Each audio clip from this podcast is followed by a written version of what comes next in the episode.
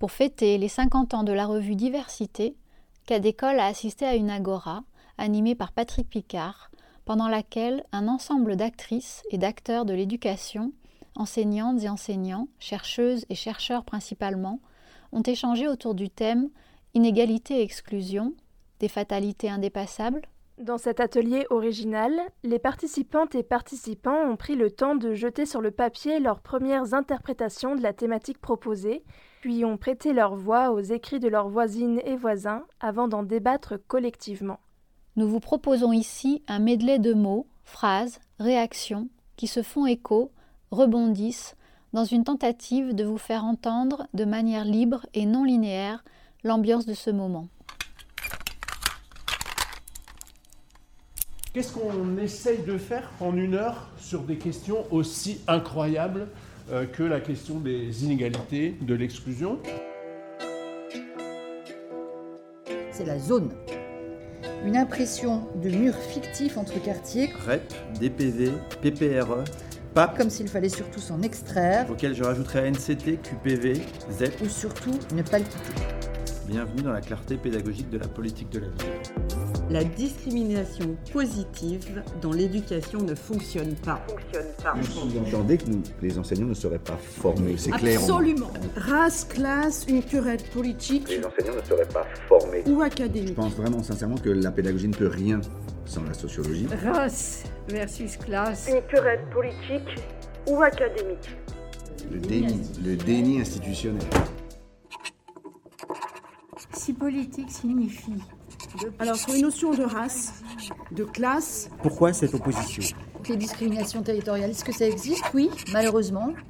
La neutralité de la recherche est une utopie. Se priver de statistiques éthiques, c'est s'interdire. Je ne sais pas ce qu'on s'interdit. Euh, sans, doute oui, et est-il dit ici Donc du coup, je revendique dans mes recherches, moi, une approche socio-didactique. Cette réalité, des élèves qui réussissent, d'autres en décrochage scolaire.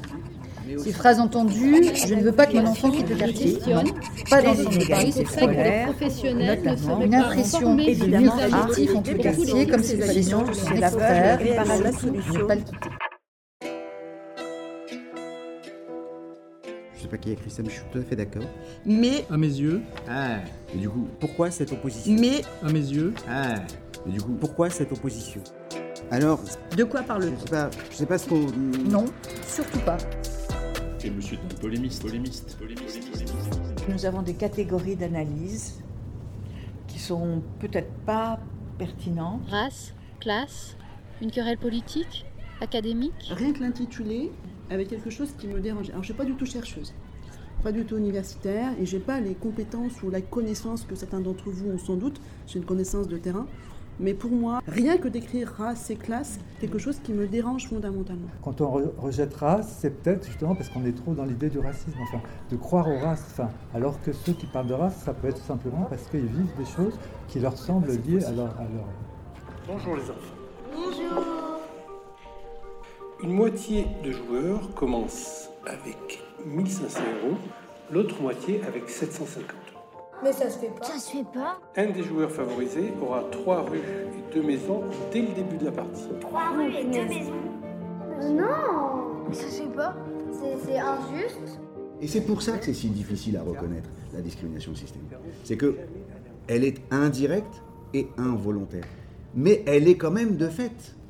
Ce que nos élèves nous reprochent, c'est pas qu'il y ait euh, de la discrimination. Ils sont euh, bien moins naïfs que nous. En tout cas que moi mais ils nous reprocheraient de ne pas lutter contre, de ne pas le reconnaître, de ne pas leur faire de place.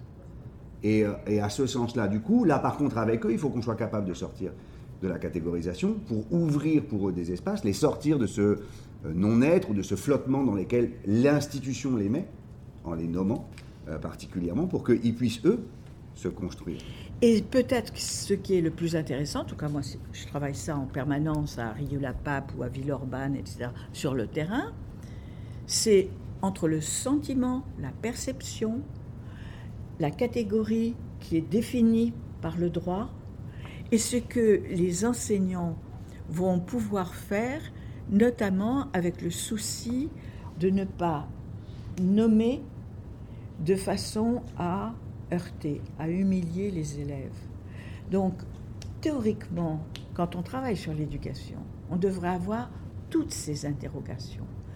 En fait, le, travail euh, sur les catégories, c'est un travail absolument essentiel chez, les chercheurs parce que c'est avec ça qu'ils nomment les, les choses. Et si les choses ne sont pas nommées, elles n'existent pas.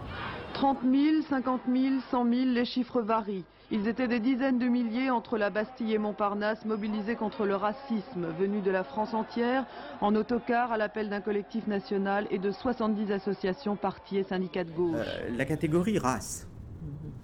Or, en fait, ce n'est pas une catégorie qui se balade dans la stratosphère. Hein. C'est une catégorie dont il est important de faire et de, ou de refaire la généalogie.